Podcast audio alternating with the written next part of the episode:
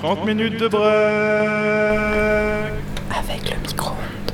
C'est quoi le micro-ondes? Ce sont des étudiants de l'école de la nature et du paysage de Blois qui vous partagent et vous proposent leurs expérimentations radiophoniques.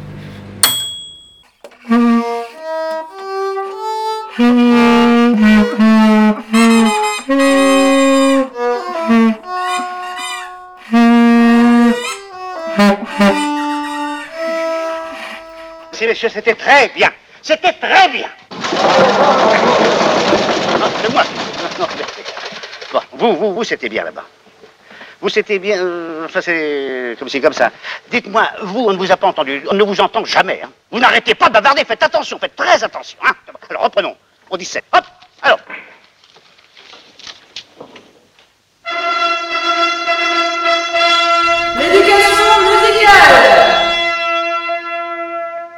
Musiciens, musiciennes, on tous à un degré différent.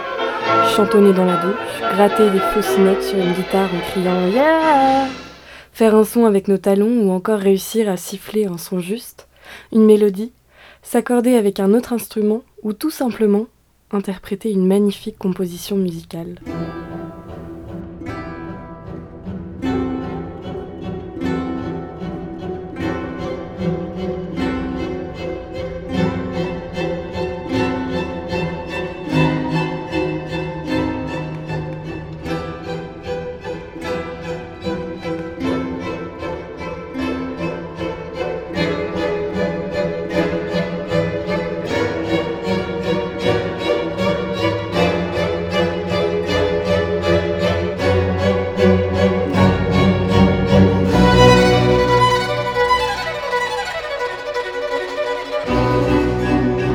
T'évoque quoi l'éducation musicale?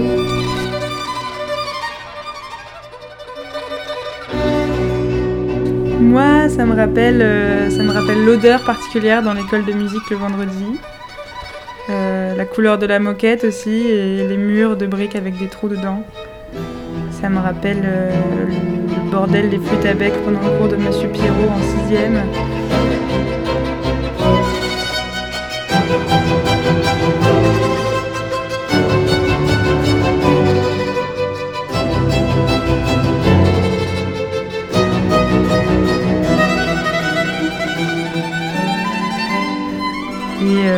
Carnet sur lequel Dana écrivait mes devoirs de, la semaine d'après. Après, on m'a appris que la musique, c'est le seul langage qu'on partage euh, tous dans le monde, où qu'on soit.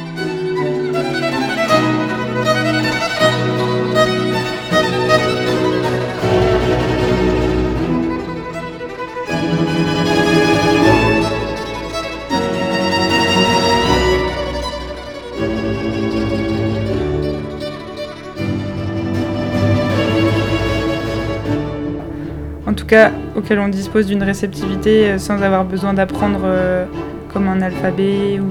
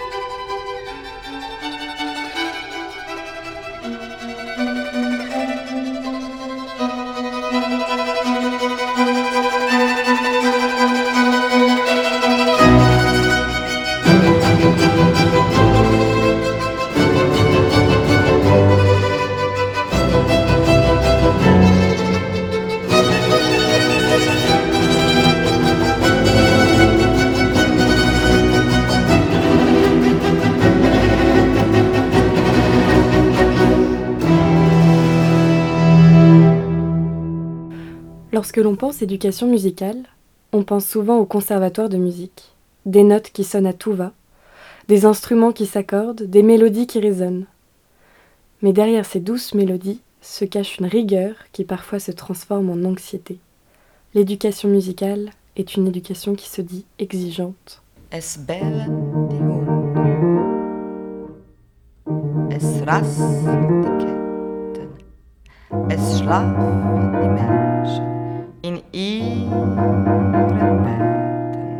Dites-moi, la froideur, ça vous dit quelque chose? Ou peut-être simplement vous vous en fichez? Euh, moi, j'ai commencé à 5 ans euh, par les éveils musicaux, du coup, au conservatoire. Euh, donc, euh, ça a duré deux ans, ces éveils musicaux. Après, j'ai fait donc, ma première année de solfège à 6 ans, en même temps qu'apprendre à lire. Et après, à 7 ans, j'ai commencé le violoncelle. Euh, bah, que j'avais choisi par coup de cœur en fait. Et après, euh, j'ai fait trois ans de violoncelle et euh, ça s'est mal passé avec ma prof. Et donc j'ai arrêté pour faire de la flûte avec. Et je suis rentrée en musique-études euh, horaire aménagé au collège en flûte avec. Voilà. Et après, ça s'est re mal passé avec cette prof, mais très très mal. Et donc j'ai rechangé pour faire du violoncelle. On est petit, on choisit notre premier instrument euh, par la voix du cœur, en fait. C'est à la fois le son, la beauté de l'objet et, et son caractère, en fait, qui nous attire. Et ce qui vient après, c'est les profs et leur façon d'enseigner. Et C'est assez récurrent dans le, le- c'est- cette peur en fait du conservatoire. J'ai l'impression euh, comme si c'était une grosse instance qui demandait tellement aux élèves que que ça les, je sais pas, ça les rebute quoi. Ça se demande comment ça se fait en fait? Donc en fait, le format cours particulier, euh, ça développe une confiance un peu surélevée de la part des profs, je pense. Et du coup, ils se permettent beaucoup de choses euh, face à un élève qui, a donné toute sa confiance envers ce prof. J'ai l'impression que le conservatoire, en même temps, c'est comme, comme euh, toute école, je dirais, spécialisée. euh, elle demande une, une grande rigueur et, et une grande. comment dire presque un don de soi euh, dévoué pour son instrument. Les profs s'attendent vraiment à ce qu'on poursuive euh, en musique euh, toute notre vie, quoi. Donc ils s'attendent à, des professionnels de 10 ans et demi, quoi. Donc il y a tout le temps un décalage entre ce qu'ils attendent de nous et ce qu'on peut leur apporter. Et même en ce qu'on devait. Enfin, ils avaient même du mal à comprendre qu'on fasse du sport qui pouvait nous casser les mains. Et donc, euh, il y a un énorme décalage entre notre vie et ça que les profs pensaient qu'on devait avoir.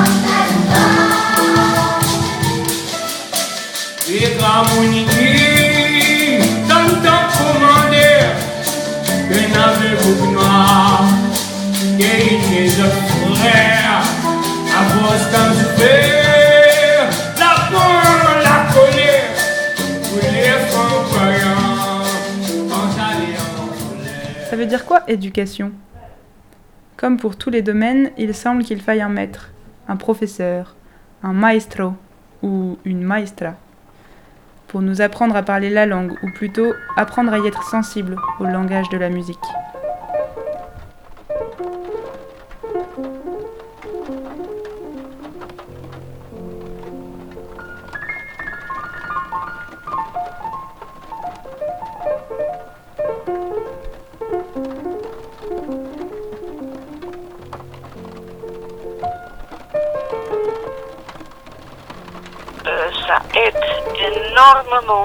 Les élèves dyslexiques ou qui ont des problèmes de concentration. Il y a beaucoup de gens qui ont fait des études sur euh, la musique. Euh, Ils utilisent euh, déjà la, musique pour l'anxiété, pour les troubles du sommeil, pour la dyslexie, comme je te dis.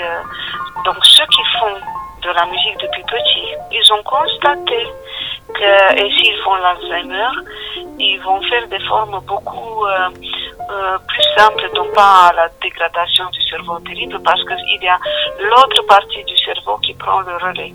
La partie qui n'est jamais développée si on n'a pas fait de la musique.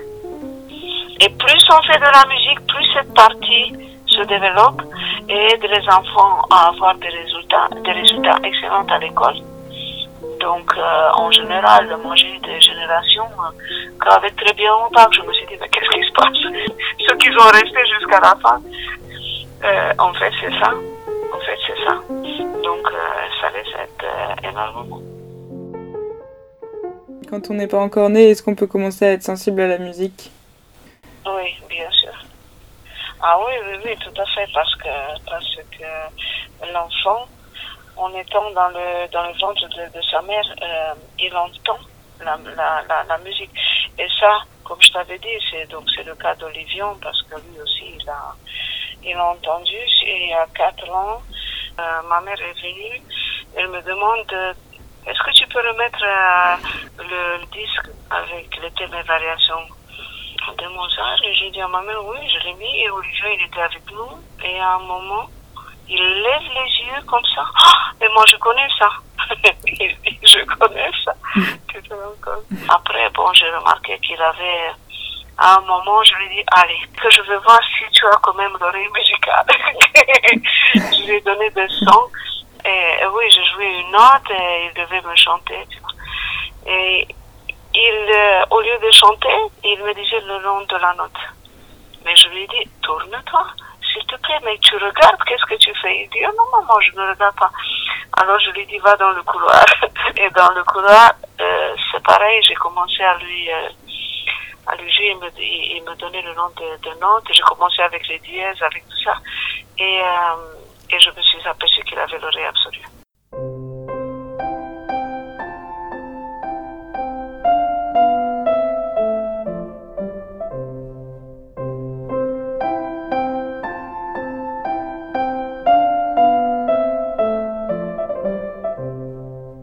Connais d'autres gens qui ont l'oreille absolue Oui, oui, oui, oui, oui, c'est un ami à moi, c'est un ami à moi, mais il est percussionniste à l'opéra en Roumanie. Quand, euh, quand, on, quand on avait des dictées, euh, euh, il écrivait en même temps que l'autre, il dictait la musique, mais on avait toujours un la comme point de départ. Et le la, donc on l'entendait en fonction de là, on calculait les intervalles plus haut, plus bas, plus ci, plus ça. C'était à nous de, de trouver les notes et après le rythme. Mais lui, il écrivait en même temps. Et comme c'était c'était mon meilleur ami, il était toujours à côté de moi et j'ai commencé à, à trouver des astuces pour euh, pouvoir écrire presque en même temps que lui. Mais moi, je n'avais pas l'oreille absolue. Donc, j'ai amélioré mon oreille euh, terriblement. Et peut-être que c'est pour ça que Olivier, il a eu euh, l'oreille absolue. Mm. Il a l'oreille absolue, je veux dire.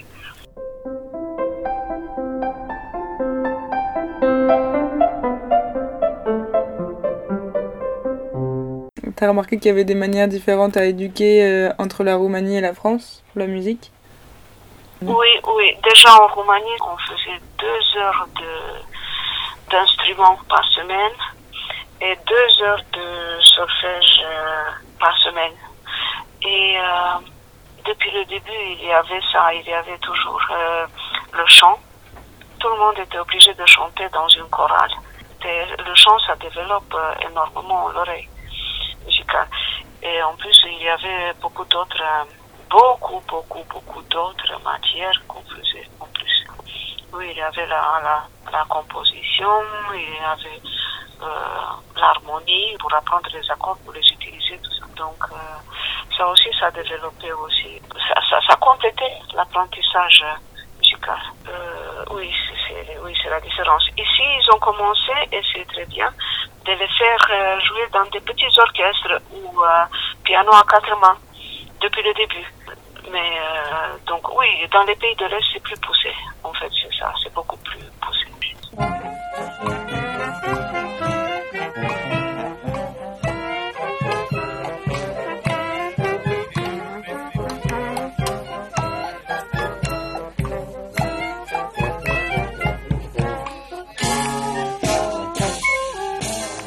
Il y a quand même un âge ou une période où on est plus apte à apprendre la musique ou est-ce qu'on peut apprendre euh, à tout âge ou même continuer à apprendre? Euh, non, il n'y a pas un âge, non, non. Euh, il y a des enfants qui peuvent commencer très tôt. Ça dépend de la personnalité de chaque élève. Donc 6 ans, je pense que c'est bien.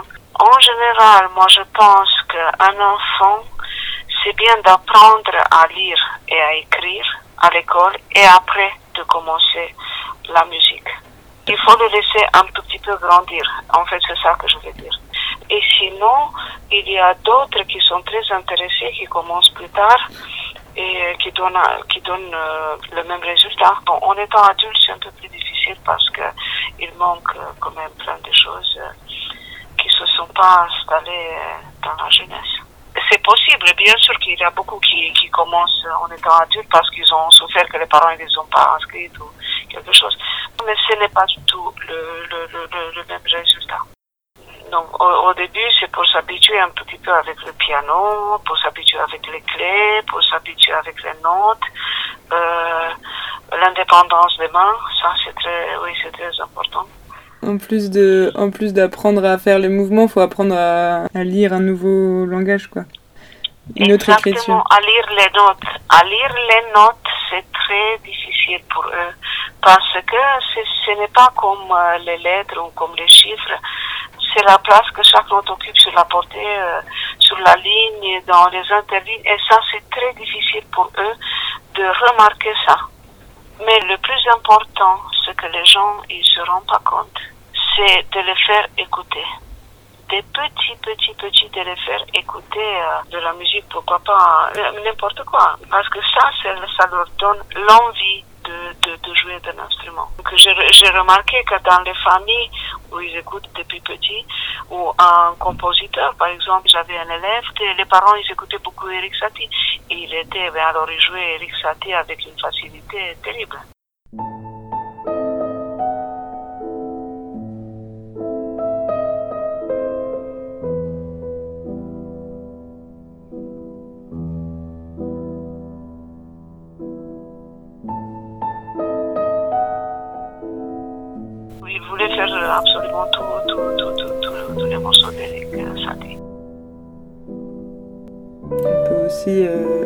Être, sensible et avoir l'oreille musicale sans avoir le langage finalement. euh, C'est ça, c'est ça, c'est ça, c'est ça.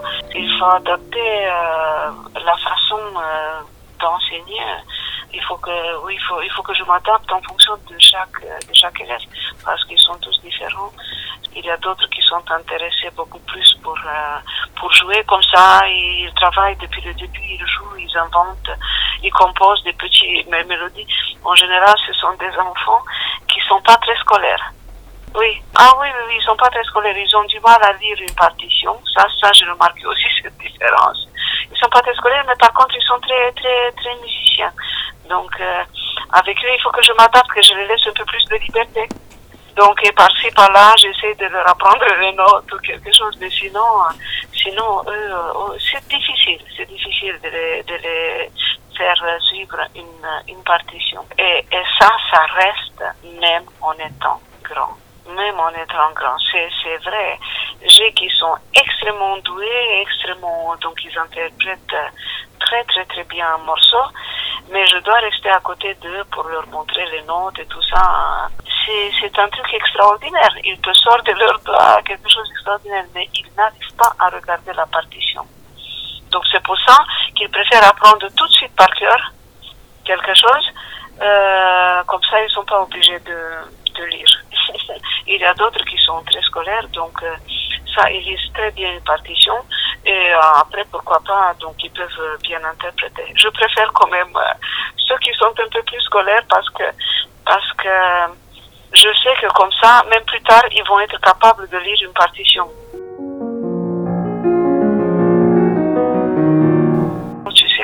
Comme c'est le plus complexe instrument, et ça, ça se dit que la, personnalité de celui qui joue du piano doit être aussi complexe que son instrument. Pourquoi? Parce que justement, ton cerveau, il va penser à plusieurs choses en même temps et à donner des commandes en même temps aux mains, euh, aux pieds, tout ça. Donc, euh, et en, en Roumanie, attends, je viens de me rappeler, en Roumanie, au début, dans les partitions, dans les partitions pour les débutants, il montre des photos et explications. Il y a des explications de comment ça fonctionne euh, au moment quand on regarde une partition.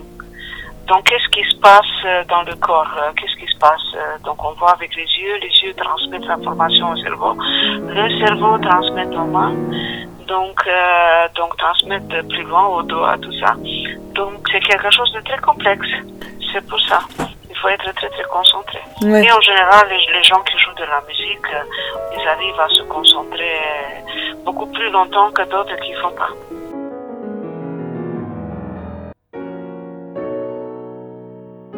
Euh, dans l'identification des styles, des époques, comparées à l'évolution de l'architecture. Euh, dans l'époque baroque, il y avait beaucoup de, beaucoup, c'était très chargé du point de vue d'architecture sur les, Mm. sur les bâtiments partout. Mhm. Et la musique aussi, elle est pleine d'ornements, Mhm. de, de broderies musicales. Et maintenant, en architecture, les lignes sont plus simples, sont plus, euh, et c'est pareil, la musique. Donc, euh, il y a des lignes beaucoup plus simples, beaucoup, euh, donc c'est pour ça, c'est la musique un peu euh, abstraite. Mhm. Donc, euh, comme, comme, comme l'architecture.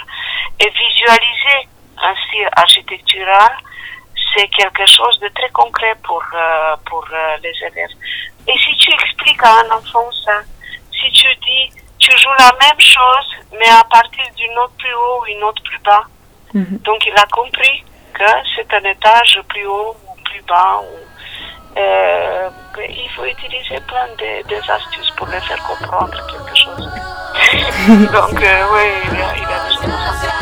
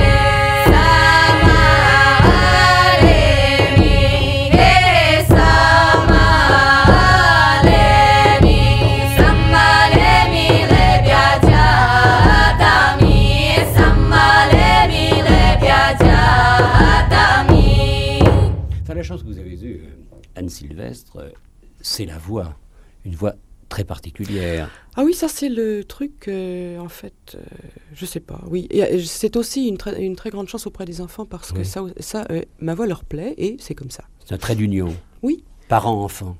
Oui, alors que, en fait, cette voix, je crois aussi, me, me correspond euh, complètement. C'est-à-dire je n'ai pas fait de chant, j'ai pas étudié, et la voix s'est formée euh, avec les années. C'est-à-dire qu'elle a gagné en, en amplitude et, et en force. Vous chantiez dans les églises lorsque vous étiez jeune? Ah oui, j'ai fait du grégorien, c'était merveilleux, j'ai adoré ça. Puis Oui, j'ai chanté dans les chorales aussi. Ça aide. hein. Oui, mais j'ai chanté dans des chorales, j'ai fait des tas de choses. Mais en fait, euh, puis ensuite j'ai chanté pendant cinq ans sans micro dans les cabarets, ce qui quand même vous forge un petit peu euh, le larynx. Et maintenant, je me suis aperçue que j'avais que ma voix était devenue très forte. Je chante très fort. Si la ville c'était moins gris, ça serait beaucoup plus chouette. Et puis si c'était permis d'être en patin à roulettes, s'il n'y avait pas tant d'autos, des couloirs pour les vélos, ça sentirait moins mauvais et peut-être on s'y plairait. On peut pas faire trois pas, pour les enfants y a pas de place. Que les autos passent. On peut pas jouer au ballon, les gens sont beaucoup trop grognons. On dirait bien qu'ils font semblant d'avoir jamais été des enfants, d'avoir jamais été des enfants. Il y a une magie de la chanson. Oui, oui c'est une chose absolument privilégiée. Si les rues ne sentaient plus les échappements de voitures, si le béton ça sentait bon, comme ça sent dans la nature, si on mettait des fleurs partout, au lieu de creuser des trous, ça serait beaucoup plus gai et peut-être on s'y plairait. On peut pas faire trois pas, pour les enfants y a pas de place. On peut pas faire trois pas, faut toujours que les autos passent. Ça pourrait faire peur aux motards. On dirait qu'ils ne savent pas qu'ils font beaucoup plus de bruit que ça. Qu'ils font beaucoup plus de bruit que ça. Je pense qu'on pourrait inciter euh, le public à toutes sortes de choses une chanson.